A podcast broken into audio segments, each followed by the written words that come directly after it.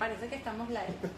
Buenas noches a todos y bienvenidos a una nueva entrevista live de Sommelier in Pitiguay. Hoy me encuentro con Álvaro Perrino, el, Hola. el chef y dueño del restaurante Azafrán, ubicado en San Francisco. Disculpen, estaba viendo si había buena conexión. Álvaro, eh, estoy feliz de estar aquí hoy. Muchas gracias por recibirme y aceptar la invitación. A ti por la entrevista. Em, ya empezó la gente a... Ah, ya están ahí. Gobi. ¡Ay, Gobi! ¡Qué belleza! Gracias por sintonizar. Y también saludos a mi primo Daniel Calle, es de, en Medellín de Vinos Nobles, y a Yoli Molero y a Win Soto. Bueno, eh, primeramente, eh, no es un secreto que a mí me encanta venir al restaurante Azafrán, que disfruto mucho la cocina de Álvaro y que he tenido la oportunidad de asistir a diferentes cenas maridajes que aquí se realizan. Es por eso que, para los que no conocen la cocina de Azafrán, me gustaría que Álvaro nos contara y nos describiera su propuesta gastronómica. Ok, bueno, eh, Azafrán ya tiene cuatro años en el mercado. Comenzamos un poquito de historia, ¿no?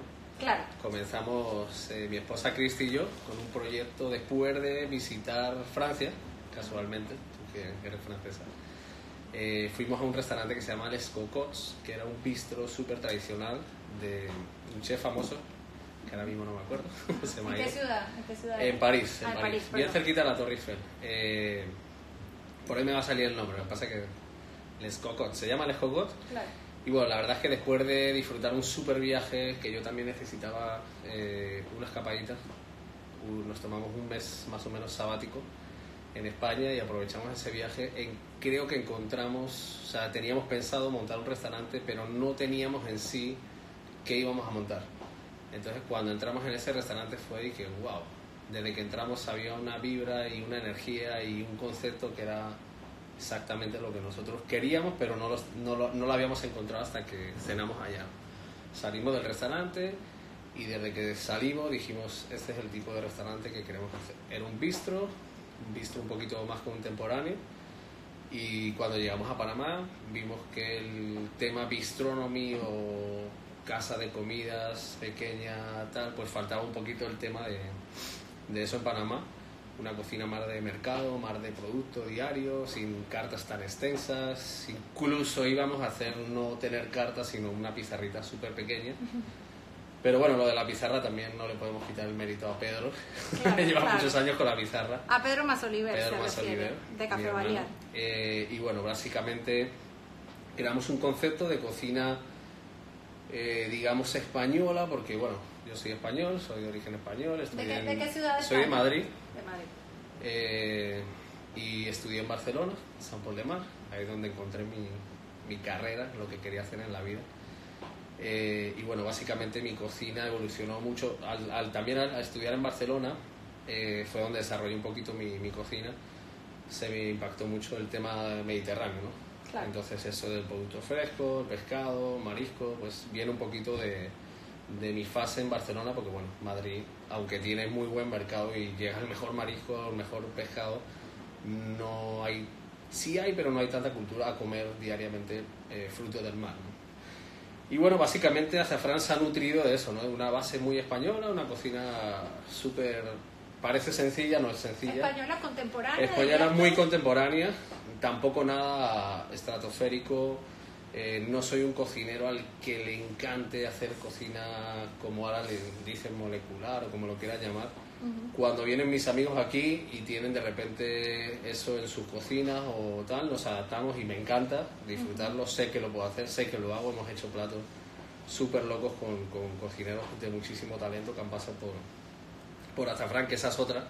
Hemos abierto mucho Azafrán a, a- a muchos colegas Sí, porque has a tenido que vengan. Sí, sobre todo el año pasado empezamos con muy buenas colaboraciones. O sea, ya la primera fue con Foncho de las Priela de, de, de Casa Escondida, uno de los chefs favoritos de, la casa. De los chefs del Dream Team, que yo le llamo. Ay, Sí, yo le llamo bueno, a todos ellos el Dream Arrancamos con él los primeros cuatro manos que hicimos hace ya casi dos años y de ahí pues ha pasado José, ha pasado Chombolín, ha pasado Rubén Ortega, Pedro Masoliver, eh, Mejor se me dicho, queda todos alguno, los bueno, Felipe. Milanés, mucha gente Ujú. a la que admiro, la que me ha encantado que vengan aquí. Algunos sí tienen ese, esas técnicas, un poquito más, eh, cocina un poquito más moderna, y hemos hecho eso. Pero azafrán diariamente lo que buscamos es un bistro en el que puedas ir a comer prácticamente, si quieres, todos los días de la semana, eso es imposible. Eh, más que nada porque te puedes cansar, pero sí por lo menos tenemos muchos clientes que vienen una vez a la semana, que ya es un logro en un restaurante, por no se cansan porque es una cocina de mercado. Eh, la que Trabajas mucho con producto local también. Tratamos de, de trabajar con mucho producto local, no somos un restaurante de cocina local, eso se lo dejo a José, a Chomolín, a gente que de verdad sí está haciendo trabajo de su cocina local y peleando por ese producto nacional. Yo lo que hago es que trato de buscar lo mejor y muchas veces lo mejor es, está en Panamá y no tengo que buscarlo fuera. ¿no? Yo siempre digo que trabajo con ingredientes locales pero también con ingredientes viajeros. En el caso de la carne, me encanta la carne Angus, entonces no trabajo con carne panameña porque... Pero el cochinillo sí es de Chiriquí. El cochinillo sí. Creo que el puerco no es necesario que venga de ninguna parte. Panamá tiene tremendo puerco. Y Eh, la pesca del día también. y la pesca del día, ¿no? Cuando abrimos, yo siempre he sido un chef que me ha encantado manejar mucho pescado. Aunque no es lo que yo como normalmente, porque sí, el pescado me encanta, pero es increíble, en la corvina me da alergia. Ah, no sí, ser. me da alergia, entonces, ¿En y el róbalo un poquito, entonces no consumo mucho pescado por, por, por eso, porque me da alergia, pero por ejemplo el mero, el verrugate son pescados que no me dan alergia y los consumo más. Pero siempre tiendo más a comer carne el día que me siento a un restaurante a comer o lo que sea, ¿no? Claro. Pero sí, Tiene- Azafrán se nutre mucho de pesca diaria. Trabajamos pescados eh, prácticamente del día. Tenemos proveedores que nos traen menos cantidad de lo que normalmente se lleva a otros restaurantes porque contamos con que al día siguiente nos van a nutrir Claro. de pescado, ¿no? No, pero de hecho tienes para todos los paladares, o sea, Ujú. eh, tienes pulpo, el pulpo al grill a mí me encanta, Ujú. eh, la pesca de día pues cambia según el día, tienes puede ser corvina, mero, róbalo, verrugate, Según lo también que las llegue, preparaciones. Sí, totalmente. Según lo que Y- llegue, damos un poquito de libertad también a los, a los clientes. Tampoco es algo que me guste a mí personalmente. O sea, yo creo que ¿Te Azafrán gusta por eso... tus platos a la- al gusto del cliente o qué opinas como chef de eso? Me gusta que el cliente se atreva, incluso eh, la gente aquí se ha atrevido a probar salsas un poquito más complicadas como un curry rojo, que se han vuelto platos que no, nunca se han podido ir de la carta, incluso gente que tiene cierta edad que dice wow. O sea, se atrevieron en un momento, ajá, no, se no tan atrevieron- clásico. se atrevieron en un momento a probarlo y, y ahí han quedado, ¿no? Pero sí, eh, como te digo, buscamos que, que sea sencillo, que la gente lo disfrute, nada complicado, que la gente entienda los platos. No me gusta, por ejemplo, que los platos traigan, o sea, respeto a que lo hace, que los platos Que traigan muy cargados. muy cargador de flor, de no sé qué, no sé cuánto. Eh, creo que mi concepto es mucho más sencillo. No, sí, un de plato hecho- limpio, una buena salsa, una buena vajilla, porque eso sí me encanta. No, la estética de los platos aquí, Sí. la verdad es que es, es muy bonita y es un restaurante, yo diría, muy agradable. De verdad que tiene ese feeling de. En, en Francia, un bistrot es un barrio que llaman de quartier. Es un, es un restaurante de barrio. Yo vivo en Así el somos. barrio, así que en verdad para mí esto venir aquí es como venir a, como venir a una casa. Y realmente es una, hay un ambiente eh, sofisticado, hay- es, es tranquilo, no hay mucha bulla, que por lo menos a mí en lo personal no me gusta comer cuando hay mucha bulla. Esto me, me, me, me tensa un poquito. Y una de las particularidades de Azafrán es también la carta de vinos. Entonces, porque Álvaro es un gran eh, amante de los buenos vinos. De hecho, eh, yo veo que regularmente cuando se reúne con sus colegas chefs y hacen sus tertulias gastronómicas, toman unos vinazos o no naves, chefs. como tú le llamas. Y algunos que no Y son algunos chefs. que no son chefs también. No solo Eh, tengo amigos chef, ya. que conste. Pero sí, eh, tu carta de vinos, que la tengo aquí, como pueden ver, no es muy extensa, sin embargo es una carta de vinos interesante, que se ve que está bien pensada. Eh, le, le cedes el espacio un poquito a diferentes distribuidores eh, en Panamá. Eh, veo que tienes vinos de Felipe Mota, veo Sí, que tienes no. vinos de Varela Hermanos, pero también tienes vinos de nuestro querido Bobin G, Claro. que importa vinos eh, muy exclusivos a Panamá. Y también tenés una serie de vinos que estoy viendo por primera vez, como el Chacolí y el Sin Palabras, creo.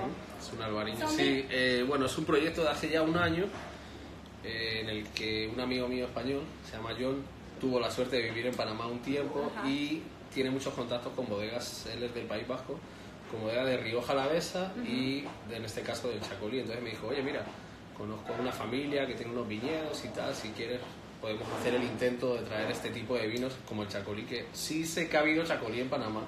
Hace tiempo, visto, Oriol, visto, que es una persona que se dedicaba al vino en Panamá, él tuvo, tuvo un, un Chacolí, pero hace mucho tiempo que no había Chacolí. Entonces teníamos ganas de traer un vino como el Chacolí. Chacolí es un de vino del País Vasco, es un vino del País Vasco.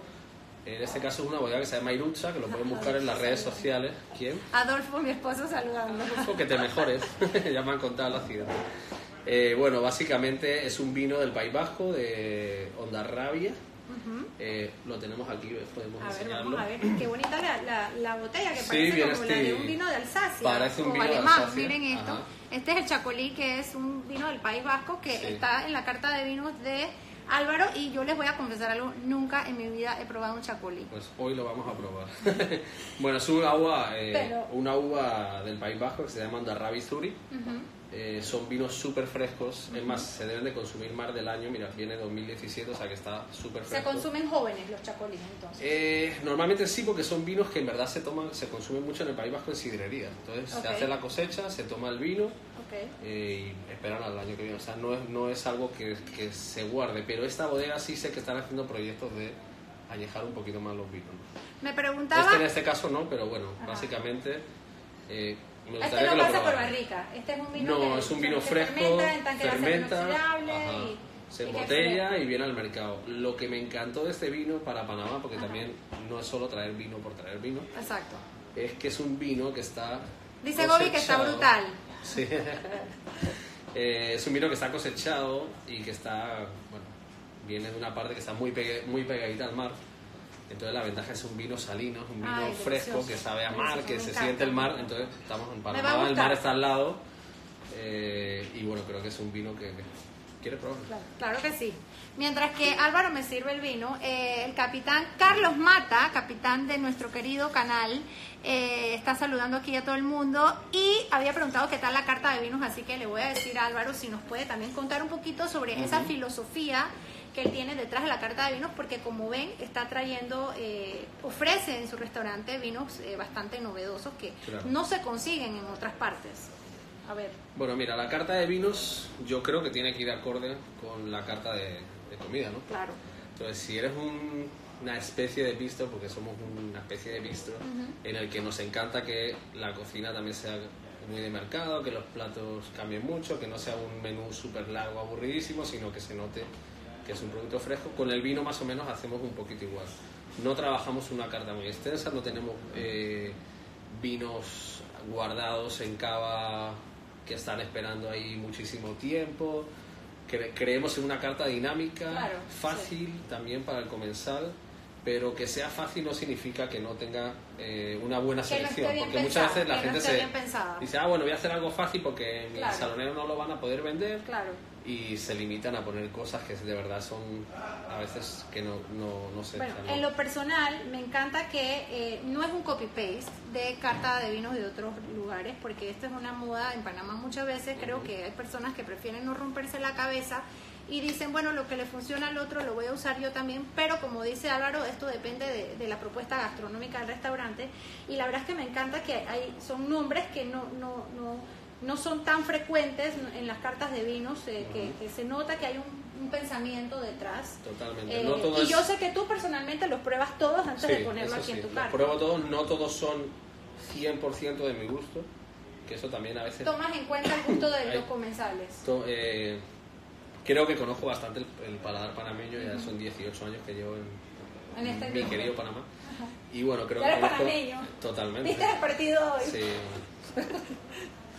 Eh, bueno, totalmente. Entonces, no solamente puedo darme yo el placer como persona que me gusta el vino de hacer una carta que a mí me gusta Claro, 100%. hay que tomar en cuenta. Sí que- es verdad que todo me gusta en- en dentro de la medida, pero he tratado de buscar cositas eh, un poquito más comerciales, un poquito menos comerciales, que se tomen fácil, que se tomen un poquito más complejo y que haya sorpresas también siempre Sí, eso a la veo. gente, por ejemplo, como tú, que conoces de vino, que llegue y podamos sorprenderlo con algo. ¿no? Sí, porque definitivamente. Aparte es de eso, hacemos mucho, como la comida, tenemos mucho el especial del día. Ujú. Creo que básicamente Azafrán se mueve diariamente del especial del día, la gente busca mucho eso. Con los vinos también manejamos mucho especial del día. O sea que no solamente la carta es pequeña, pero nosotros tenemos en la cava siempre cuatro o cinco vinos fuera de carta, que los vamos moviendo, si ese mes le gusta a la gente lo repetimos, puede que entra en carta, pero siempre tratamos como de sorprender con, con cositas nuevas, ¿no? ¿Y tú sientes que tu, tu, tu comensal, tu clientela, eh, se aferra mucho a las etiquetas más tradicionales o las más populares en, en, el mercado panameño? ¿O tú sientes que, que, están logrando introducir etiquetas, o sea, sacarlo un poquito de su, de su comfort zone y de presentarle estas etiquetas y que acepten como que probar estas novedades? Bueno, ojalá todo el mundo eh, se atreviera un poquito más a probar cosas nuevas. La filosofía nuestra aquí en Azafrán es que las cosas nuevas muchas veces eh, le ganamos un poco menos pero también logramos que llamen la atención, ¿no? Claro. No es que vamos a echar al piso los, los, precios que de verdad se merecen algunos vinos, claro. pero sí tratamos de acomodarlos un poquito para que llame la atención a la gente y digan, oye, me llama la atención no solamente porque es diferente, sino que también el precio también es importante, o sea, tampoco estamos viviendo la mejor época de Panamá. Sí. Eh, sí. es verdad que la gente pues hace un poquito más de sacrificio en poder salir a comer y a tomar un vino. Pero, Y ahí también busco mucho el balance de buscar cosas y, sí. y a tu favor veo que, o sea, son precios que realmente aquí estoy viendo vinos, tu vino más barato está en 25 dólares, tienes otro de 28, tienes de 35, de 40, evidentemente que, también hay de 50, de 60, realmente está bastante bien escalonado y hay como quien dice para poder, uno como comensal, hay bastante escogencia, no está concentrado en vinos muy caros, eh, tampoco tienes eh, vinos realmente me parece que, que tiene... Sí, en verdad no buscamos, o sea, no solamente que sean baratos o caros, sino que de verdad los vinos tengan una personalidad. y por lo menos que las bodegas que lo hacen, o que sea un vino comercial, le pongan el cariño y se vea una bodega detrás interesante. No, es que, es que te lo digo porque el tema de los precios, a veces, si los precios están, o sea, como, como consumidora de vinos, cuando voy a un restaurante con, con mi esposo y una pareja de amigos, usualmente lo en promedio consumimos dos botellas, por decir como, como mínimo, ¿no? Evidentemente, si es una botella de 40 dólares, pues es más fácil consumir dos que si es una botella de 75 dólares, ya se eleva muchísimo eh, la factura, ¿no? Pero me encanta que, me encanta eso, me encanta que, que siento que hay como que todo, como te digo, está muy bien pensada la carta. Gracias. Y ahora quiero descubrir el chacolí. Bueno, adelante. Me encanta ese nombre, Chacolí. Este ya estaba abierto, quizá perdí un poquito de, del frescor que te hablaba del principio, eh, porque me acaba, se, se vendió tan, tan, bien que me acaba de llegar, está un poquito caliente. Y esta es una botella que está ahí, y no sé si es de ayer, no sé si está abierto desde ayer.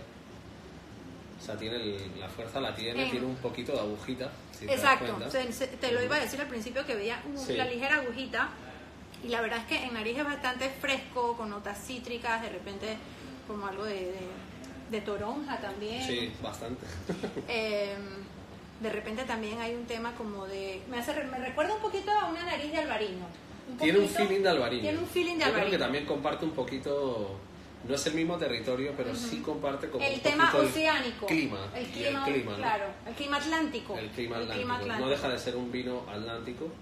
eh, y bueno, comparten eso, que está cerquita del mar. Miren qué lindo, miren qué lindo esto. Y se siente, se siente, tiene... Ellos hacen también un espumoso. Todavía no lo he probado, pero hacen un espumoso que... Es un vino que tiene buena presencia en la boca, me gusta la acidez, me encanta.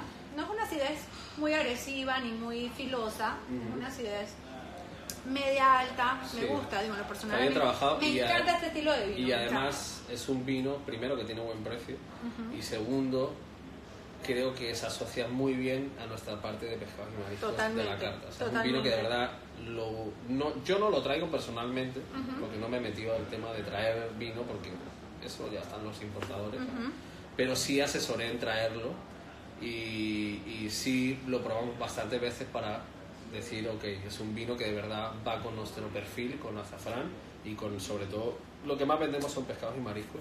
Entonces creo que esto con cualquier pescado y marisco, hasta con un centollo, hasta con un langostino, que tengan un poquito de salsa cremosa o algo, puede, puede ir súper bien. ¿no? me encanta, me encantó. Dice mi primo Daniel Calle, que está en Medellín, que tiene una importadora de vinos. Le estoy haciendo la publicidad gratuita porque lo quiero mucho y porque la verdad es que eh, todos aquellos que incursionan en el mundo del vino son personas esto que tienen una sensibilidad particular, porque realmente para amar el vino hay que, hay que tener como una sensibilidad artística.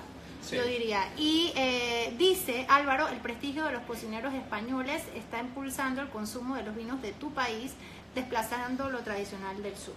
Ay, nos, nos Del se unió, se unió la chef Elena. Hola Elena, ¿cómo estás? ¿Qué tal, Elena? Saludos. Saludos. Eh, sí, no, definitivamente que España está en el mejor momento gastronómico. Ujú. Creo que Ferran Adrià, no sé si habrá sido el mejor cocinero del mundo. Ujú. Eh, no creo que haya un mejor cocinero del mundo, no creo en guías, no creo en nada de esas listas que digan que alguien es mejor que otro. Ujú.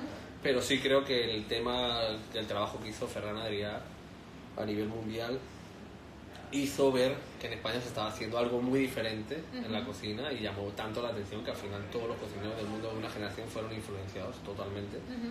Y la gente vio no solamente a Ferran Adrià, sino que Ferran Adrià es de España, entonces España se abrió gastronómicamente Totalmente, muchísimo. totalmente, ¿no? totalmente. Después de esa fase, creo que eh, España ahora mismo está creciendo mucho también a nivel interno, porque en España se está cocinando mejor que nunca.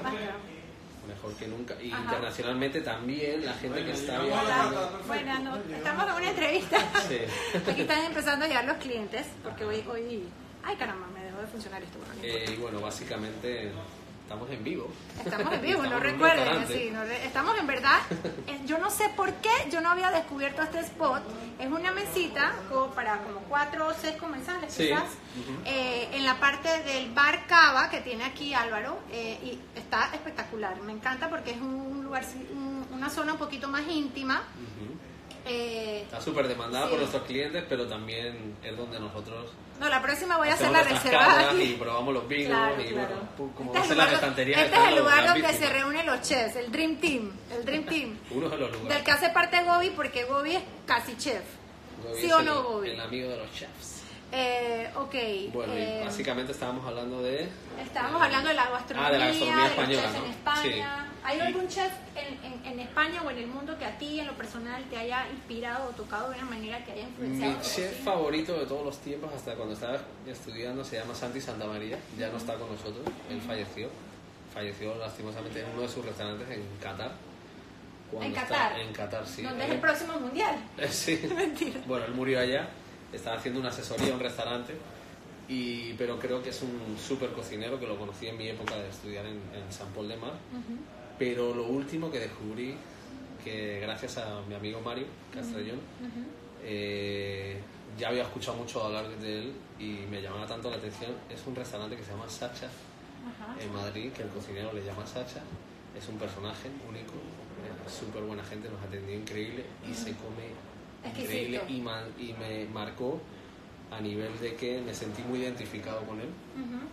eh, en el tipo de restaurante y lo que de verdad yo quiero hacer y lo que quería hacer de aquí a, a- a, bueno hasta donde dure mi carrera no creo que Sacha marcó bastante tengo otros pendientes Ujú. Eh, mi amigo Bobby también me dije vete a la tajita enfrente tengo muchas ganas de ir a, a conocer a Juanjo Ujú. que creo que hace un trabajo más o menos similar si te digo la verdad o sea me encanta la alta cocina Claro. disfruto muchísimo la estrella Michelin cuando puedo voy eh, cuando estoy viajando pero también creo que a veces nos olvidamos de los restaurantes base, los que han inspirado hasta los estrellas Michelin y donde van a comer los, los estrellas Michelin. Y hay muchísimos restaurantes que de verdad te marcan porque la comida es súper honesta, Claro. súper producto y no hay que eh, mascarar tanto ni tanto show y la sala Sí, es mucho más dinámica y creo, no sé si es que me estoy haciendo viejo, pero creo que No, yo estoy Ese totalmente perfil de restaurante con- cada vez me está estoy- gustando estoy, mucho estoy más, totalmente ¿no? de acuerdo contigo y es verdad que, eh, bueno, a los, a los que nos gusta, nos encanta la gastronomía porque el vino va acompañado de la buena gastronomía, sin duda. Eh, nos gusta, evidentemente, explorar eh, restaurantes como de estrellas Michelin, pero también nos gusta esa cocina honesta de la que hablas, esa cocina de restaurantes de barrio. En verdad, yo, yo considero que en Europa, en Francia, en cualquier esquina, en un restaurante medianamente decente, se come súper bien porque Sí. son países en que realmente también le, son mucho más dedicados en su agricultura y tienen También. una gran variedad de productos absolutamente deliciosos que deben ser para un chef un placer trabajar con esa oferta Sí, de, de eh, productos. Digo, definitivamente Panamá tiene muy buen producto. Muchas veces no se logra que llegue a los restaurantes, o se queda en el camino, no hay cadena de frío, los proveedores no, no tienen esa ventaja que a lo mejor tienen en Europa. Y muchos productos se quedan en el aire y proyectos súper buenos han quedado sin, sin llegar a la luz o, o empezó un- algo con ostras y bueno, no sé si nosotros somos los culpables que a veces no insistimos en ese producto. O sea, Panamá tiene muchísimo producto eh, buenísimo, pero sí es verdad que, por ejemplo, te vas a un mercado en que nos pasa a todos, vamos a, yo qué sé. Mercado San Miguel, no sé. Mercado, bueno, San Miguel, No, es, San Miguel es más turístico. San Miguel es turístico, Sí, es San un más de, de bar. Pero te vas a- al, al mismo Mercamadrid, yo tengo un tío que trabaja allá, Ujú. y te vas al mismo Mercamadrid y ves la oferta de, que tienen diariamente, te vas a cualquier pueblito y, y ves el producto recién recolectado y los agricultores incluso muchas veces son los que llevan el producto a las ferias y lo venden. Es diferente, pero o sea, yo sigo creyendo y soy fiel creyente del producto nacional y se ve reflejado en la carta. es Totalmente, más, siempre digo, o sea, mi totalmente. cocina es muy bistro, muy, muy española, pero todo tiene ya marcado algo de Panamá. ¿no? Hablando de, de los chefs españoles que, que están, pues, que han marcado tendencia y que han impulsado los vinos españoles, eh, yo quería saber qué opinas de los vinos rosados porque eh, la bodega Chivite, eh, creo que el año pasado se introdujo en Panamá un vino eh, elaborado por la bodega Chivite en colaboración con el chef Arzac. Ah, sí. Y es un vino muy rico. ¿Tú, ¿Tú qué opinas de los vinos rosados? Porque estoy viendo que tú también tienes en la carta eh, rosados, tienes el Domaine Zaferakis Rosé, Ujú.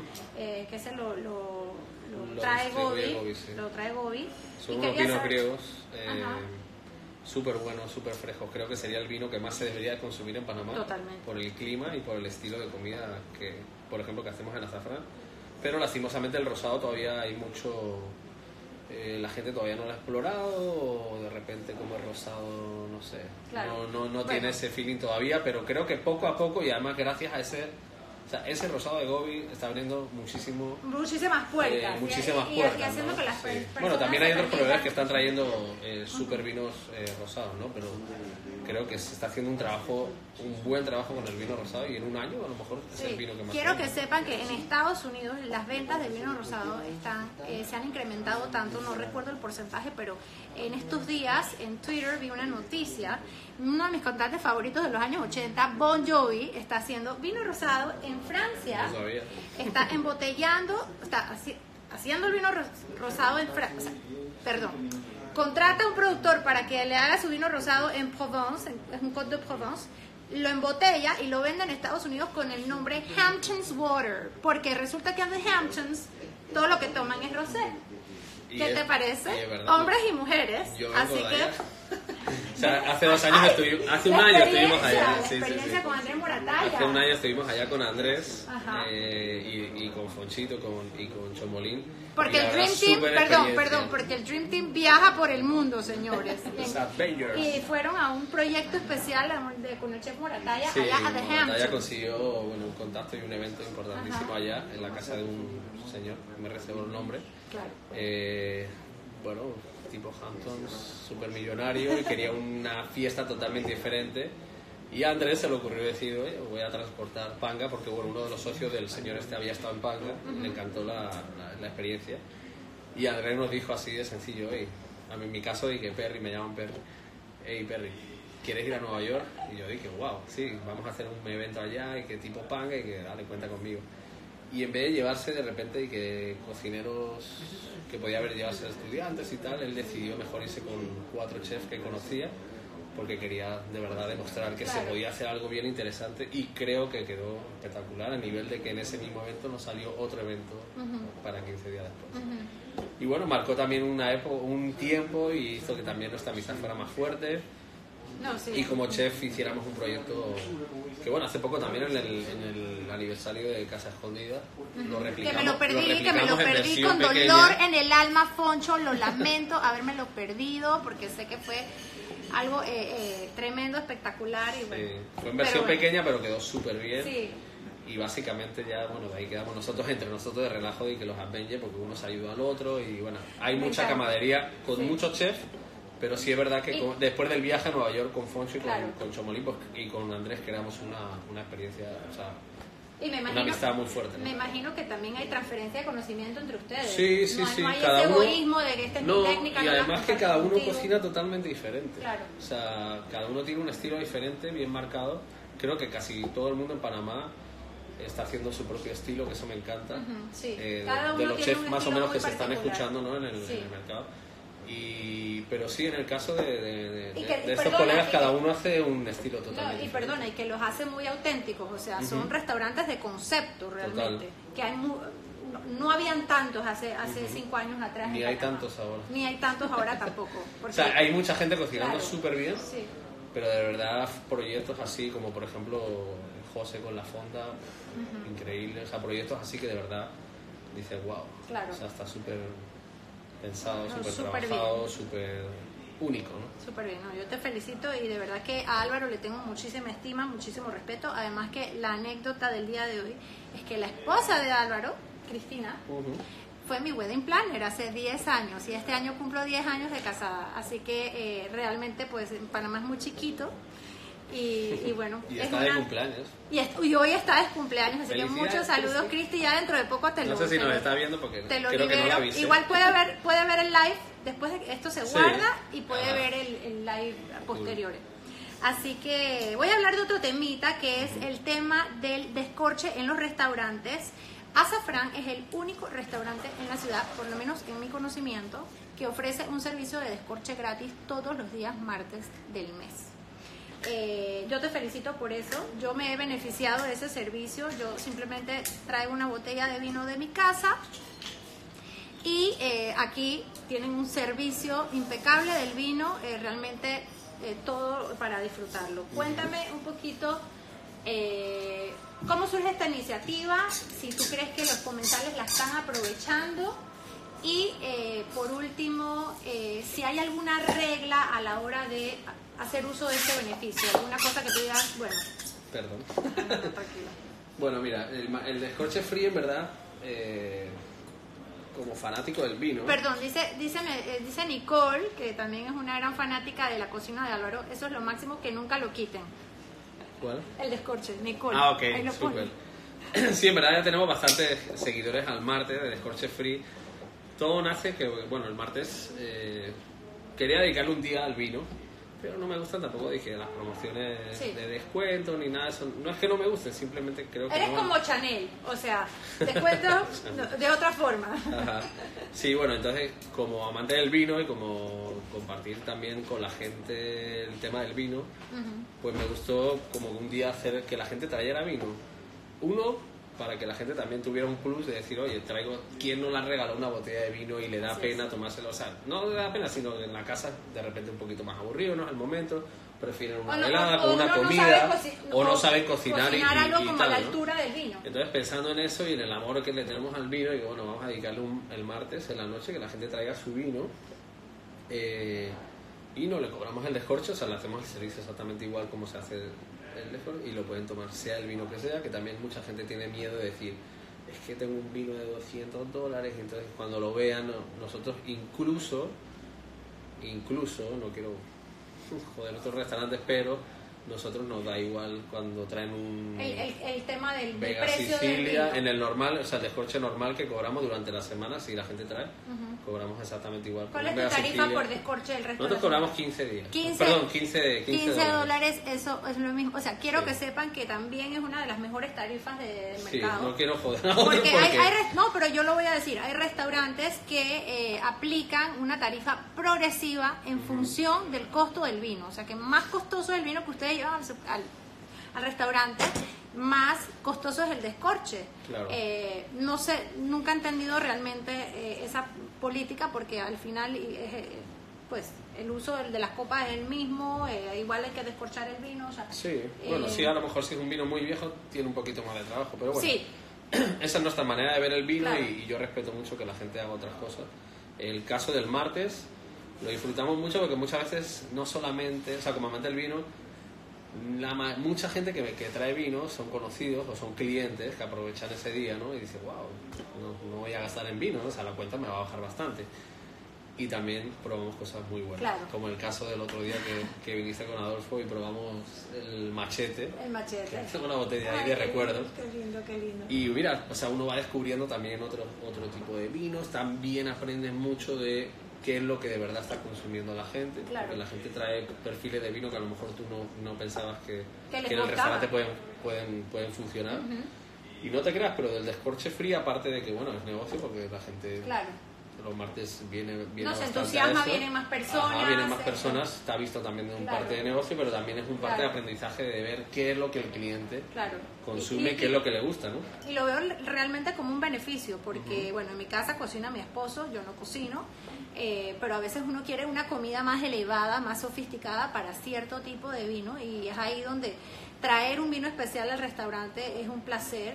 Eh, yo me he beneficiado de ese servicio en varias ocasiones y la verdad es que eh, te felicito por eso, me, me encanta. Y, y eso sí, eh, como sommelier y como consumidora les digo que digamos que es muy clase cuando uno le ofrece al chef o al sommelier probar el vino que uno ha llevado porque es una manera como dice Álvaro de conocer un poquito el gusto del No es obligatorio. no es obligatorio pero no me voy a digamos sentar en la mesa con, con- digamos con los que es pero... digamos que es un detalle fino de, de su parte. Claro. y por otro lado qué sería como la única regla o consideración a tener en cuenta cuando uno lleva una botella de vino a un restaurante Eh, bueno, eso sí lo comparto con varios, varios, varias personas que tienen restaurantes que lo hablamos mucho, que sí no es muy ético, o sea, si tú vas a llevar a un restaurante a un restaurante un vino para hacer descorche, no es muy, o sea, primero debes de informarte si ese vino está en la carta, Es correcto. porque no es nada ético que traigas un vino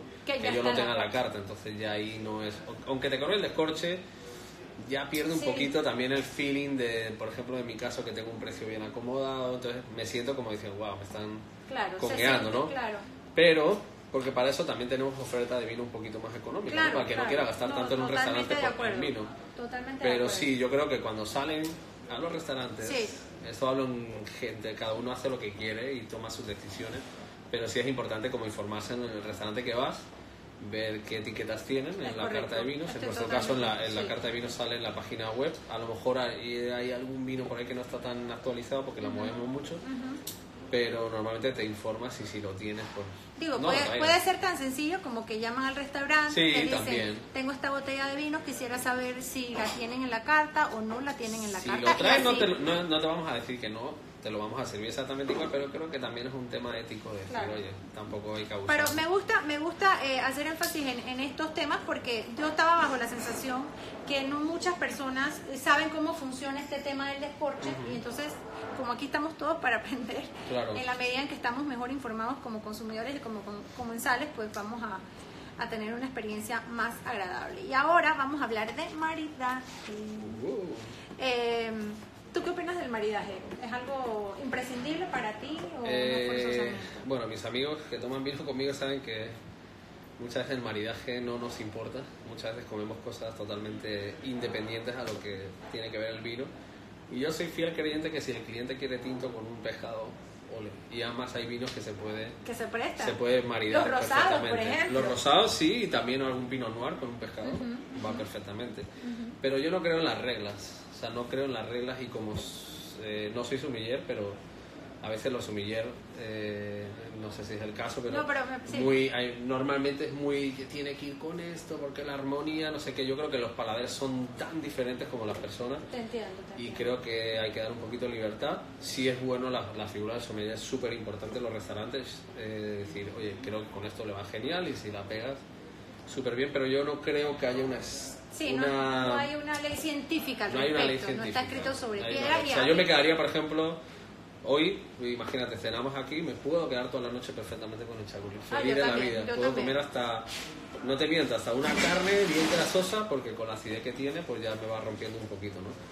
Pero creo que el trabajo de los sommeliers es muy, es muy importante, el tema de maridar también es súper importante, pero no creo que tenga que ser tan estricto Claro. como muchas veces está. Claro. A Sí, no, y de hecho a veces se hace, a veces, o sea, a mí también se me hace imposible en Ajá. ocasiones cuando salgo con, con parejas de amigos, porque pues algunos no toman tinto, los otros no toman blanco, entonces, y pedimos platos totalmente diferentes, entonces es un poco difícil eh, encontrar un vino que va absolutamente con todo y ahí es donde simplemente yo me desconecto. Y si te gusta, que- mira, nosotros las últimas cenas que hemos hecho, eh, así con gente que hacemos maridaje, si te gusta el blanco, te puedes quedar con el blanco toda la noche. Sí. O sea, porque mucha gente luego pasa al tinto, ay, me gustaba más el blanco, pues no se preocupe, que va a tomar blanco toda la noche.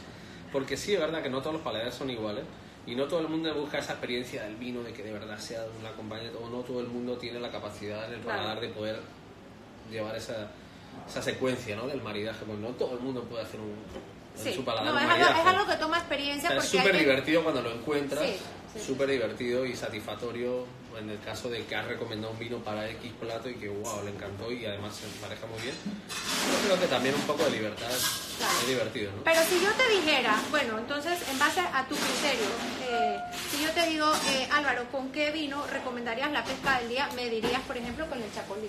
Sí, chacolí, de repente un albariño, Un albariño. como este que tenemos aquí, que también, bueno, este lo asesoramos también en traer, es un vino que está nuevo en el mercado. Este es, el- este es el- uno de los albariños. Este Se es llama- el, el único albariño que tienes en la Ahora carta, mismo ¿verdad? sí, o sea, manejamos otro fuera de carta. Este que está aquí, sin palabras. Ajá. Ahora Me mismo lo estamos trabajando porque, bueno, es un vino en el que estuvimos asesorando y teníamos muchas ganas de que llegara al mercado. No es que no trabajemos otros albariños, trabajamos muchos albariños también de caso de Espérate, Felipe Mota. no me, no me. Eh, y bueno, creo que este sería genial para un pescado. Eh, también un rosado, el, el rosado de, de Gobi. El- bueno, todo el, mundo le llama el, so- el- el- el rosado de Gobi, pero se llama. Zaferakis. Eh, Que es un también, vino griego. como te dije antes, de repente un Pinot Noir, bien suavecito. No, sí, yo estoy de acuerdo le puede contigo. ir súper bien. Ok, pero de, de repente sí hay personas, yo, yo sí tengo ciertos, ciertas, conozco ciertas personas que son un poquito más, eh, no académicas en ese sentido, pero sí un poquito más tradicionales, Tradicional. con un short rib, que es un plato que no está en tu carta, que tiene esa salsita de malta y le tienes como un risotto con parmesano. ¿Hay algún vino o tipo de vino, tipo de vino que a ti te parece que le va bien a ese, a ese plato tuyo o que lo hace destacar? Me iría un poquito más con un vino de Nuevo Mundo, ¿no? California. De repente Melé, Ay, melé. Que lo estoy viendo aquí.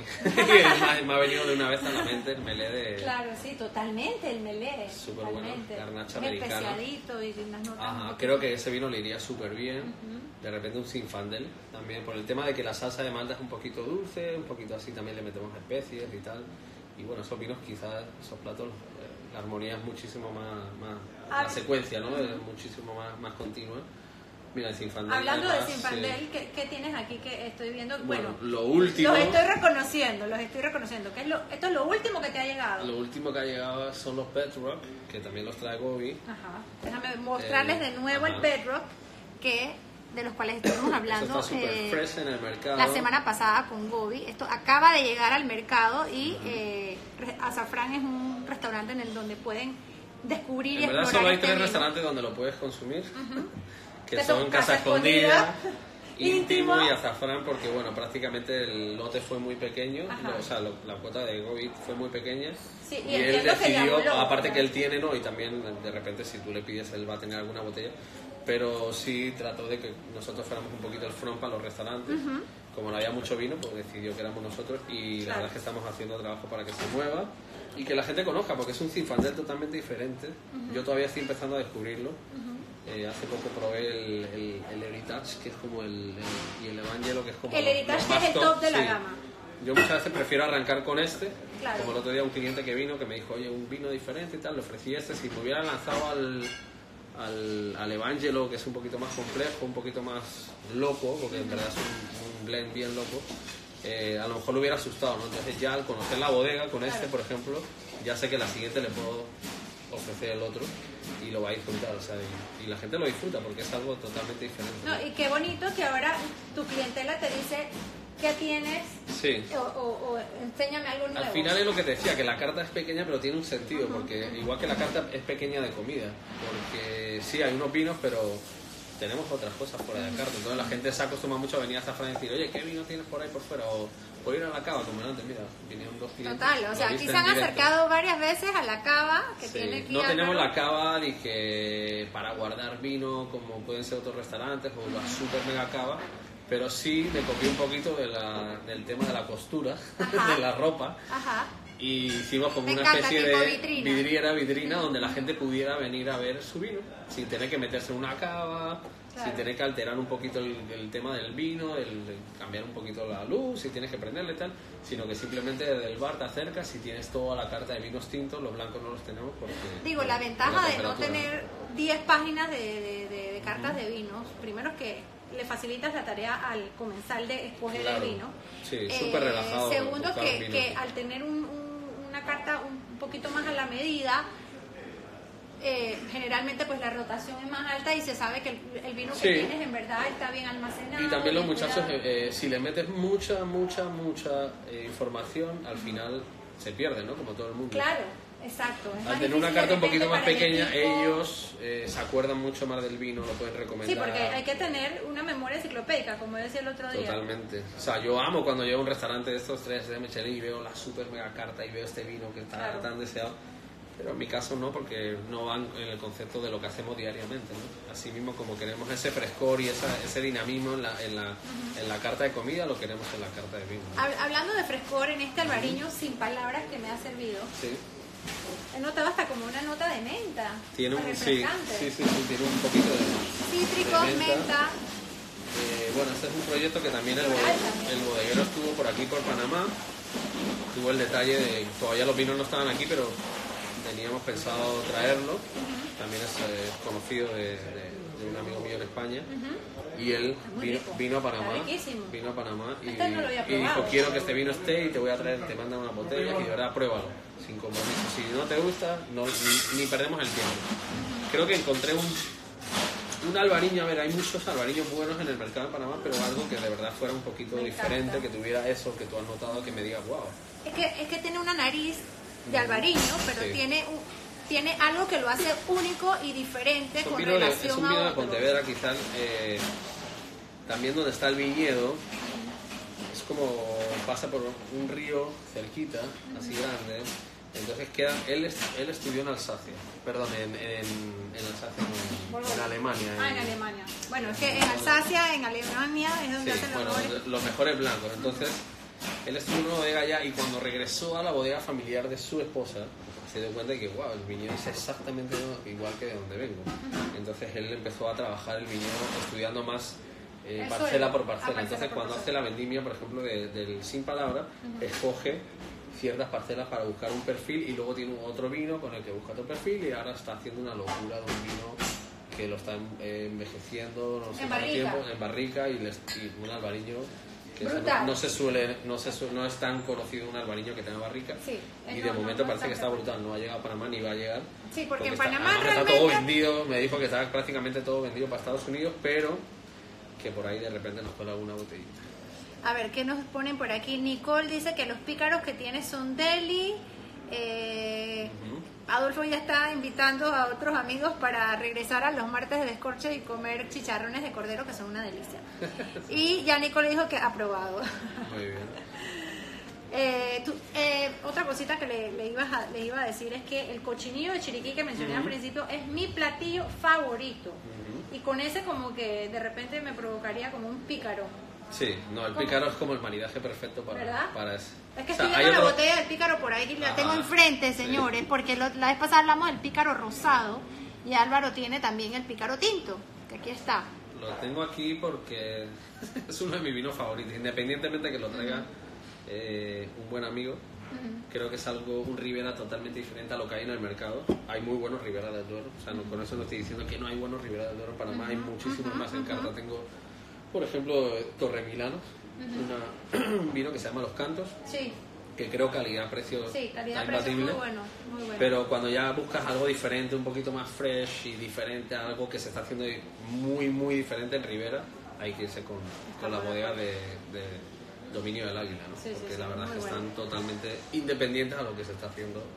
Yo te, yo te iba a preguntar esto, hablando de dominio del águila, eh, es que cuando te, te dije que te iba a hacer una pregunta, yo le dije antes de, de empezar la entrevista que le iba a preguntar con qué vino le había vivido un momento de revelación y yo vi que tú agarraste esa botella. Ah, sí. Bueno, volvemos a Dominio del Volvemos, Águila. exacto. Pero es que esto fue demasiado especial. O sea, esto es un vino que trae también Gobi, pero vino súper Se los voy a mostrar. Este es, este es el top de la bodega, ¿no? Ah, no, es el canta la ¿Quiere- perdiz. quiere Canta la perdiz? Este es el que está un poquito antes, pero igual Ajá. es uno de los top de, eh, se llama Peñas Aladas. Yo no creo que Gobi tenga todavía, no sé qué sea Ay, mira, colección del privado. Tiene, wow, este no se filtran los No creo. porque son orgánicos. Y bueno, es un gran reserva, en este caso fue 2010, pero yo creo que aparte también del, del que estuvo increíble, fue un descubrimiento que, hablando el otro día con Gobin, perdón, con, con, con Robert de Íntimo, dije, "Eres- o sea, mira que hemos tomado vino en, en esta cava, pero ese es como el que más me acuerdo. También yo creo que fue un poquito el momento, ¿no? ¿No? Estaríamos a lo mejor más alegres todos y tal, Claro. pero de verdad que marcó, o sea, marcó. Sí, es un marcó vino que además momento, tengo guardada esta botella porque normalmente las botellas que tengo guardadas hayan sido algún momento espacial especial o vinos que de verdad han impactado. Y este, sin, Claro. sin ninguna duda, no me acuerdo si fue este De año o el año pasado que lo tomamos, está dentro del recuerdo como algo Sí, fuera de serie. Álvaro tiene una, una, una tablilla donde tiene los vinos eh, que, se, que se ha tomado y que, que, como él acaba de decir, que le han marcado y la verdad es que está muy buena Más esa selección. para, más que nada para no olvidarme y también porque me, me gusta rodearme de, de- de- de- bueno y, De cosas y- y buenas. mira de, de esas este, pruebas también este. esto viene en camino ya pronto Este- esto lo- esto me parece que lo, trae, lo va a traer Gobi. es un vino sí ese de Gobi La bruja de lleva- ya- Y este, este son, estos son los de Comando G. son la gente de Comando G son vinos de además de mi tierra tenía muchas ganas de que llegara algo de, de, de Madrid Eh, y bueno básicamente Y son vinos elaborados 100% a base de garnacha. Eh, normalmente utilizan 100% garnacha. No sé si en este caso Gobi puede eh, diferir. Si lleva algún otro tipo de, de ensamblaje, pero normalmente la garnacha es como el, el- la uva madrileña.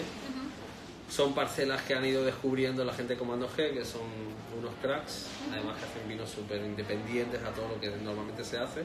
Y bueno, este proyecto viene ya en camino, La Bruja de Rozas, creo que está llegando como en Dice 10 que días. sí, que es 100% tempranillo. ¿Sí? Sí, sí, sí, sí, sí. No, y es que eso es lo que me encanta, que en Azafrán uno está seguro de que va a encontrar alguna novedad en la carta, en la carta de vinos. Ahí está saludando la chef Edna Coches. Eh, porque bueno, ya empezó el servicio regular hace un Claro. ratito.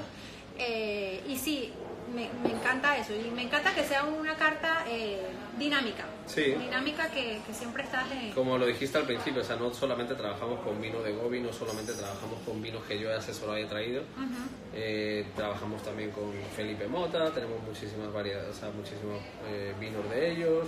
O sea, al final trabajamos un poquito con todo porque también entendemos que el mercado quiere vinos también conocidos, no solamente Claro, desconocidos. Hay mucha gente que le gusta el, el estar como más comfort Sí, y irse a lo seguro y llegan y, oye, ¿sabes qué? Mi Luigi Bosca de sangre. sí. El Luigi Bosca, que a lo mejor es más comercial y tal, pero bueno, aquí hemos seleccionado el de sangre, que creo que es un blend Yo- que, que es divertido, ¿no? Yo estuve dando una cata privada eh, hace poquito y, y de repente me nació eh, comentar que hay un refrán, hay una frase que dice que la vida es muy corta para tomar vino malo, pero yo diría que la vida es muy corta para tomarse siempre el mismo vino. También. Porque la diversidad en el mundo del vino es tan grande que realmente Uh, sí. es, es un mundo fascinante porque nunca terminas de eh, encontrar la, la, la joya perfecta. ¿no? Es, Es como, que como- siempre estás en esa búsqueda Sí. y, sí, y en es- y esa búsqueda es el proceso el que hace que sea Y cuando te vuelves un fan Fascinante. total del vino, es eso, ¿no? Que vas buscando lo, lo mejor, lo diferente. Ahora, por ejemplo, que viajas, eh, estás en Estados Unidos, estás buscando esa bodega o ese vino que te han recomendado todo loco, que has visto en las redes sociales, porque también las redes sociales Sí, las han redes ayudado sociales muchísimo a que el vino mucho, claro. esté más cerca o que Sí. te llame la atención antes para descubrir un vino de California de alguien que está haciendo súper rebuscado y que ni siquiera salían de allá, prácticamente no se conseguía, ni siquiera ver.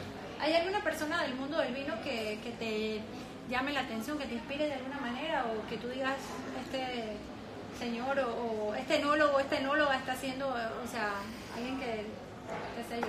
Eh, bueno, yo creo que, o sea, no soy tan, tan, tan fan a nivel de seguir bodegueros en sí. Eh, lo que más así descubro es cuando voy y me dice, oye, hay este loco que está haciendo este vino y tal, entonces entro y lo busco y... Porque normalmente los bodegueros tampoco son tan...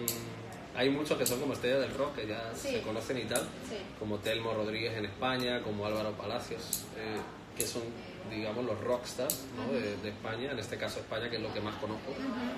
Eh, soy muy fan de, de Álvaro Palacios, me considero fan de Álvaro Palacios, es más, su vino Camis del Priorat, siempre cuando llega a Panamá aquí. lo tengo en carta. Y es una muy buena Porque me parece un ensamblaje Sí, buenísimo, bueno. divertidísimo, creo que combina muy bien con muchos platos que tenemos así más especiados y tal.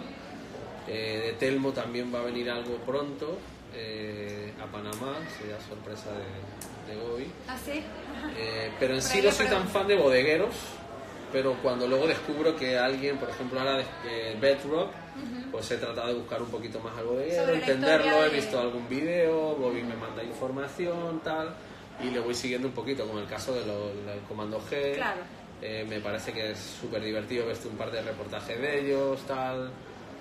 O sea, sigo más el tema gastronómico a Claro. nivel de chef, ahí sí conozco a casi todos los chefs y los tal. El mundo del vino, pues sí, me interesa muchísimo también, pero no soy tan fan de conocer ya en sí al, al, al bodeguero. Conozco mucho, pero no, ¿Y cuál es el vino que.? no tengo así ninguno que me... O sea, creo que, el- por ejemplo, el, el, el muchacho que está haciendo, o sea, la familia, porque son una pareja, una persona, el que está haciendo, por ejemplo, Dominio del Águila, además se está Jorge notando en Monzón. España, Jorge Monzón, Ajá, creo que en España están reventando porque hasta ya en el CT de Can Roca lo quieren y Luis Sí. Gutiérrez Y está súper no interesado en los vinos, vino. ya casi no se puede conseguir, las cuotas cada vez son menos, Así es. nos quedamos casi sin vino, pero bueno. No, eh, y creo que Panamá están es un mercado trabajo... atípico, porque también hay que ser muy eh, innovador y audaz, como lo que está haciendo Bobby, de traer vinos que, que de repente, otherwise, no hubieran llegado a este Sí, mercado. no, porque es otro, o sea, un importador totalmente diferente, ¿no? Piensa diferente, eh, tiene otros negocios, se dedica a otras cosas también, entonces, eh, bueno, ¿Y cuál es es, amor a, a- un poquito amor al vino, ¿no? También. ¿Y cuál es, o sea, cuál es tu, si tuvieras que elegir como que tu vino de diario, el que, el, el- como que con el que te sientes más, eh, el más familiar, o sea, eh, aquel con el que has crecido, con el que siempre te ha acompañado, alguna zona en particular, alguna Bueno, cepa. lo que más tengo así marcado por la infancia es Rioja, ¿no? Rioja. Yo creo que el vino riojano, desde que eres peladito en España, es algo que, que no falla, ¿no? Desde que cualquier fiesta, siempre lo digo, que de peladito siempre nos dan vino ya de, no sé si eso te pasó a ti como francesa que eres. O sea, el vino es muy presente en la mesa y no lo ves como algo, una bebida alcohólica que no te puedes tocar, sino que en casa te enseñan a tomar vino tinto. Primero porque es sano y segundo porque es una bebida que va en parte a la cultura, en mi caso, en mi cultura española, ¿no? Creo que Rioja es como vinos que, me- que solamente tengo que oler un riojano y ya, bueno, o sea, ya me voy a la... No es de repente mi perfil de Es vino un vino favorito. emocional, es un vino No, emocional. mi vino de perfil ahora que he probado muchas más cosas y sobre todo Nuevo Mundo, de Gedurí, California, pues me encantan los vinos californianos. Sí, porque yo siento que tienes como una inclinación por quizás Nuevo Mundo Del o Nuevo- vinos del viejo de Nuevo mundo, Mundo- con otra filosofía. De Nuevo Mundo, California me, me, me encanta. O sea, son, Argentina me gusta, incluso he estado en Mendoza, conozco Mendoza. eh, Chile creo que está haciendo también algunos vinos buenos.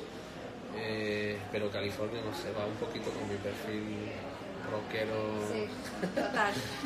Yo creo que ya el hecho de que sea California ya me llama la atención porque, Ya. no sé. Porque lo que ustedes no saben es que, es que Álvaro es, es, un chef súper moderno, también hace skateboard y todo eso. Sí, sí, le damos a la patineta cuando se puede, los sábados normalmente. Ya no estamos como antiguamente, pero bueno, ahí vamos.